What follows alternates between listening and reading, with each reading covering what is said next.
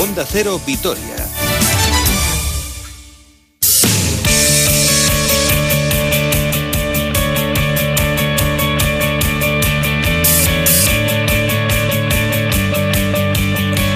Las dos menos cuarto, sintonía de deportes. Quiere decir que aquí está de nuevo Roberto Vascoy para contarnos toda la actualidad deportiva. Hola, Roberto. Hola, Susana, ¿qué tal? Muy buenas. Oye, qué bien. Uno gana sin jugar, ¿no? Efectivamente, por 20-0, resultado Qué redondo. bien.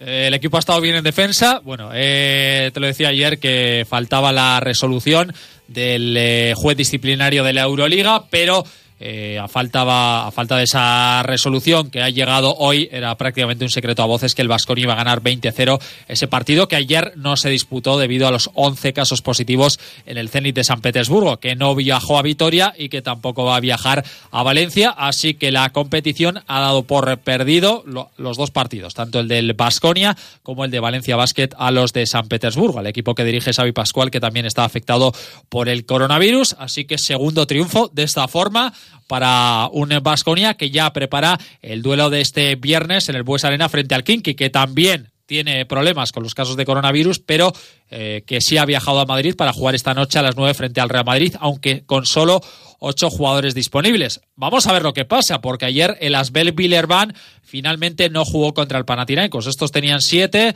pero había alguno ahí que era duda y finalmente tampoco los franceses jugaron ayer contra el Panathinaikos, así que dos partidos suspendidos esta jornada.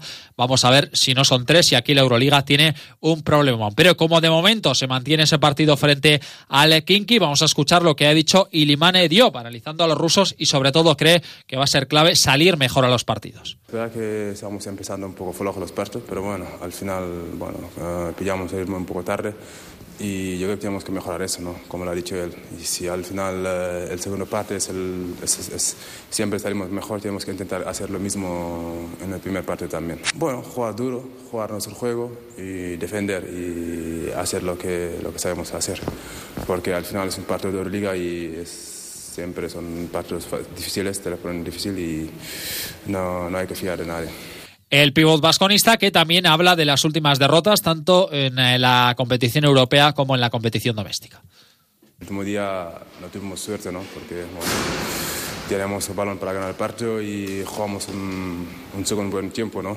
Y bueno, al final así va el deporte, ¿no? Hay días que estás en el, en el arriba y hay días que estás abajo, pero tenemos que aprender siempre de, de esto. Sí, realmente es el camino a seguir, ¿no? Tenemos que dar cada uno más y intentar ayudar al equipo. Pues ayer sí se jugó el Estrella Roja 69, Zalgiris 75, como han empezado los, lituanos, con tres victorias a tres partidos. Ganó, eh, perdió el Alba 72-93 ante el EFES y en el eh, duelo nacional 66-71 le ganó al el Barcelona a Valencia Basket. Para hoy Maccabi Bayern Múnich, Fenerbahce CSK, Olympiacos Olimpia Milán y el comentado Real Madrid frente al Kinky. Bueno, y hablamos de ciclismo, esa vuelta ciclista la semana que viene. Efectivamente, empieza el martes en Irún con ese final en el santuario de Arrate, pero ayer todos los detalles de esa etapa de Vitoria, pero quiero conocer un poquito más en profundidad el origen de esta etapa, que va a ser la séptima etapa, el martes 27 de octubre, 160 eh, kilómetros, que va a pasar por, eh, saliendo desde Vitoria, va a pasar por Landa, Gopegui, Murguía, Beluncha, Espejo, Salinas de Añana, Izarra y Berberana, entre otros, antes de, eh, de ese final en eh, Villanueva. Así que voy a conocer, o vamos a conocer, quién diseñó esta etapa, a quién se le ocurrió esto. Pues a un A ver. grande, a todo un hombre que ha sido tres veces podio en el Tour de Francia, como es Joseba Beloki. ¿Qué tal, Joseba? Muy buenas. León Robert, ¿qué tal? Bien, ¿y tú? ¿Qué tal estás? Bien, bien. Bueno, esperando ya, un poco ansioso de saber qué es lo que va a pasar Bueno, con la pero- Vuelta a España de este año. Bueno, eso es, con muchas incógnitas. Tú esto no lo has vivido nunca, ¿no? Bueno, yo creo que este año nos está poniendo a prueba en todos los aspectos de, de- del, del ser humano ahora mismo, ¿no? Porque ya no solamente a nivel personal, sino fijaros a nivel laboral, pues eh, todo lo que estamos viviendo y en este caso también algo tan que parece tan sencillo como es el deporte, pero al final es deporte profesional, es eh, industria y lógicamente pues estamos como estamos. Oye, Joseba, ¿podemos decir que esta etapa surgió en una conversación de barra de bar? De barra de bar podemos decir que sí, pero con unos matices. Esto ocurrió en el Bues Arena, en- previo a un partido del Vasconia, Ah, pues mira. y casi casi cerca de la barra, pero sí, bueno, a ver, yo ayer lo comentaba en la, en la presentación, para mí el puerto de Orduña siempre ha sido un, un puerto que no solamente ha sido útil en mi, en mi vida deportiva, sino que también yo creo que ha sido el puerto por excelencia que teníamos en nuestro territorio con una relación cultural y sobre todo muy romántica con, con el ciclismo de antaño, ¿no? Entonces, es verdad que nos tenemos que remontar a pues años como, como decía, ¿no? Hace 73 en el que Merckx y, Ocaña no tuvieron allí camino de, de, de, Miranda pues una guerra importante en esas duras rampas de Orduña y que bueno pues quizás yo no sé si por las distancias y un poco por por la zona o por qué pero la Vuelta a España nunca se había atrevido entonces pues bueno dado mi contacto con la Vuelta y esas eh, esos trabajos que suelo hacer yo de vez en cuando para la Vuelta pues eh, surgió no entonces pues bueno en esa conversación eh, con un buen amigo, con Fito Alonso, un buen amigo mío de Valdegovía, le dije, Fito, tenemos que llevar esto a Valdegovía y ahí surge todo, ¿no? Entonces, bueno, yo creo que algo bonito y que lógicamente para nosotros la presentación el día de ayer pues yo creo que fue algo importante, sobre todo una ilusión. Veremos a ver si eso se puede materializar, porque ya sabemos que como lo teníamos pensado no va a poder ser, pero bueno, así nos ha tocado. Se va a subir dos veces Orduña con ese final en Valdegovía. Joseba, ¿qué etapa vamos a ver? ¿Crees que, si, que llegará un grupo numeroso, que llegarán poquitos corredores? Yo creo que debería de ser una etapa, como decía, nerviosa, una etapa compleja y una, una etapa que quizás para la clasificación general puede tener su, su aquel, ¿no? Sobre todo porque vienen de una etapa como es la del Tourmalet, que ojalá puedan, se pueda subir, pero sobre todo con un día de descanso, que sabemos que los días de descanso siempre son peligrosos de cara a la general, ¿no? Siempre hay algún corredor que se te desconecta. Entonces, pues bueno, yo creo que se Orduña, sobre todo en esa segunda extensión y con una meta en Valdegovía tan, tan cerquita, pues puede hacer que la carrera vaya muy rápida. Es posible que pueda haber una escapada y que posiblemente igual el ganador pueda estar en una escapada pero yo creo que la primera extensión tan cerca de la salida, también en ese kilómetro 60 aproximadamente, puede hacer que la escapada no se vaya tan lejos y por lo tanto podemos tener las dos bazas. Eh, Joseba, tú que seguro que estás en contacto con, con, la gente del pelotón y viendo un poco con lo que ha pasado en el Giro de Italia, ayer ya lo decía Javier Guillén, ¿no? que va a ser una eh, ronda española eh, muy segura, pero evidentemente eh, la seguridad absoluta no la tiene nadie en ningún aspecto de la sociedad. ¿no? En el pelotón hay miedo al, al virus, hay miedo a contagiarse en la propia carrera. Eh, a ver, en el pelotón hay miedo a, a que pueda ocurrir cualquier tontería y que en cualquiera de esos PCRs eh, alguien que piense que, que está súper bien, pues se tenga que venir para casa con lo que eso conlleva en cuanto a responsabilidad. Sinceramente he de decir que para mí el Giro de Italia no está teniendo nada que ver y bueno, yo no he estado en la salida de Sicilia, pero sí que hablo con gente que está en el Giro, eh, no tiene nada que ver con lo que ha ocurrido en el, en el Tour de Francia, ¿no? Creo que en el Tour todo ha sido mucho más exquisito, todo ha sido muchísimo más duro eh, en cuanto a los procedimientos, las visitas restringidas, gente que ha tenido que ver a sus hijos a dos metros al otro lado de la valla, que eso es muy complejo, eso es muy complejo de llevar a cabo y el, el, Tour lo ha podido hacer y eso es lo que trae la vuelta. O sea, yo creo que si tenemos que romper eh, una lanza a favor de alguien en este caso es a favor de la organización del Tour de Francia, que hay que decir y hay que subrayar que el Tour de Francia es propietario de la Vuelta Ciclista a España, aunque Unipublic sea quien haga la producción, pero el, la Vuelta a España es del Tour. Por lo tanto, el protocolo que viene aquí es el del Tour de Francia, pero acondicionado a la situación de cómo está ahora mismo, en este caso, pues bueno, la, sociedad española, ¿no? Yo sabelo que, que un placer saludarte y que seguro que hablamos algún día más eh, a lo largo de, de, la vuelta. Además, además de Álava, Euskadi tiene un papel protagonista y eso siempre es fantástico. Joseba, un abrazo y enhorabuena por esta iniciativa y por el, por el diseño de esta etapa. Muy bien, es que ricasco, Robert. Nos vemos, bueno, Agur. Agur, nos vemos, Joseba, en el eh, Giro de Italia, undécima etapa, Portos en el Pidio Rimini, 182 eh, kilómetros sin dificultades montañosas. Es líder Joao Almeida, tercero Pello Bilbao, 43 segundos, el compañero de equipo de Miquel Landa.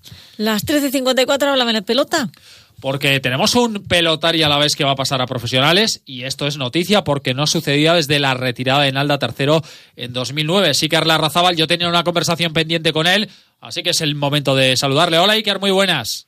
Opa, muy buenas. Bueno, lo primero, enhorabuena, ¿eh? Gracias. Bueno, ¿cuándo te lo dijeron? Eh, pues hace ya tres semanas así y ya muy contento, o sea que... Oye, ¿y a uno le tiembla el cuerpo? ¿Qué siente cuando le dicen, oye, que vas a pasar arriba con los buenos? Oh, sí, nervios y bastante presión por hacerlo bien y, y, disfrutar. Oye, el hecho de que no pase ningún a la vez desde 2009 igual te genera eso, ¿no? Un poquito de, más de presión todavía. Sí, bueno, presión por hacerlo bien por los de aquí, por todo Álava y, y darlo todo por ellos también. Oye, ¿por qué os cuesta tanto a los alaveses llegar arriba? Pues no sé, yo creo que hay bastantes pelotaris muy buenos. He estado jugando contra ellos aquí en Álava y al final eh, la última decisión la tienen las empresas, o sea que no sé. ¿Ya tienes fecha de debut? No, en noviembre, pero que no sé, no sé todavía, no se sabe el día. Has pasado con Baico, evidentemente hay, hay un montón de problemas en, en la empresa con esa huelga y demás. ¿Esto te genera un poco de incertidumbre o no? Bueno, no, yo creo nervios así igual no, pero sin más, es que esté bien la empresa, que vuelva a toda normalidad lo antes posible y listo. Bueno, Iker, eh, este año está siendo un año complicado para toda la sociedad en general por, por el virus, pero tú, dentro de lo poquito que habéis podido jugar, has tenido un año bastante bueno, por lo menos en lo, en lo profesional, ¿no? Sí, bueno, he estado, he estado jugando algunos campeonatos aquí en Álava, eh, he jugado bastante bien, he podido ganar algunos y, y feliz por hacerlo. ¿Qué tipo de pelotari eres? Eh, delantero y bastante rematador. ¿Eres agresivo? ¿Eres de estos que, eh, que llevan al público a las canchas? O, o, o sea, un Martínez de Irujo, por ejemplo, ¿eres este estilo? Sí, soy bastante agresivo, pero no tanto como Irujo, pero sí. ¿Quién es tu pelotari referencia? eh, Mikel Urticochea. Bueno, pues ahí tienes un buen referente, ¿verdad? Sí, sí, sí. He estado entrando con él y todo y me ha ayudado mucho. ¿Cómo es Miguel en las distancias cortas? No, muy majo, me ha ayudado en todo, en todos los problemas que he tenido, cualquier cosa me ha ayudado y muy majo. Bueno, Iker, pues que nos alegramos mucho. Oye, ¿has hablado con Nalda o no? ¿No?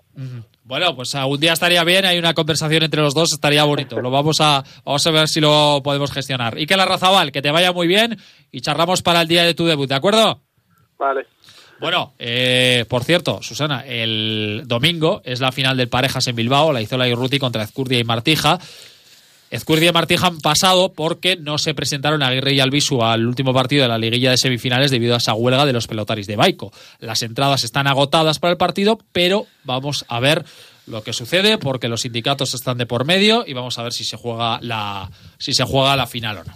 ¿Y tenemos alguna noticia de fútbol? Pues sí, que el Alavés ha entrenado esta mañana en las instalaciones de Ibaya, preparando ya el duelo de este próximo domingo, a las seis y media frente al Elche. Y Machín tiene algunos problemas en defensa, ya que Leyen continúa al margen debido a diferentes molestias musculares y ahora mismo es duda para el partido frente al conjunto ilicitano. La guardia está prácticamente descartado, trabaja en su proceso de recuperación de ese esguince de tobillo mientras que Rubén Duarte va a ser baja por sanción después de ser expulsado en apenas 30-40 segundos en el último duelo liguero frente al Athletic de Bilbao, frente, con esa victoria frente a la escuadra rojiblanca. Así que vamos a ver si opta Machín por un 4-4-2, porque realmente como centrales el único puro es Rodrigo Eli, aunque Chimo Navarro también está actuando en muchas ocasiones ahí. Tachi eh, no cuenta, vamos a ver si entra en la convocatoria, que parece que no le va a quedar otro remedio a, Pablo Machín, así que vamos a ver si opta por el 4-4-2 o por eh, el 3-5-2, el, que es el que más le gusta al técnico soriano. Ayer Tomás eh, Tavares jugó 70 minutos con la selección eh, portuguesa, sub-21, la victoria 0-3 del combinado luso frente a Gibraltar y se le espera que llegue mañana o el eh, viernes, al igual que Abdalaji que ha estado con la selección absoluta de Mauritania. El que podría debutar es J. Peleteiro, el mediapunta gallego, que ya jugaba frente en ese partido frente al Osasuna. Mañana eh, nueva sesión de entrenamiento y sobre todo, insisto, mirando a Florian Leyen, también vamos a analizar esta semana ese duelo. El domingo a las 12 comienza la segunda división B para el Alavés B, lo hará frente al Real Unión y en eh, categoría femenina, en la segunda división Grupo Norte B, inicio también de la categoría para las chicas del Alavés Gloriosa, será el sábado a las 4 en Ibaya frente al Barcelona B. Gracias, Roberto. Mañana, mañana no. Nos veremos. Nos veremos próximamente. Lo dejamos ahí. Cuídate mucho. Venga, adiós, gracias. Ustedes también, cuídense mucho. No se olviden de que estamos en alerta amarilla hasta las 6 de la tarde. Lluvias intensas que no nos han abandonado durante la mañana. Tampoco parece que lo van a hacer, al menos hasta la próxima media tarde. Así que no se dejen el paraguas lejos. Cuídense mucho. Mañana les espero a partir de las 12 y media. Yo sí que estaré aquí puntual en esta cita de más de uno a la Reciban un beso de quien les acompaña al micrófono, Susana Marqués. Y lo dicho, gracias y hasta mañana. Adiós.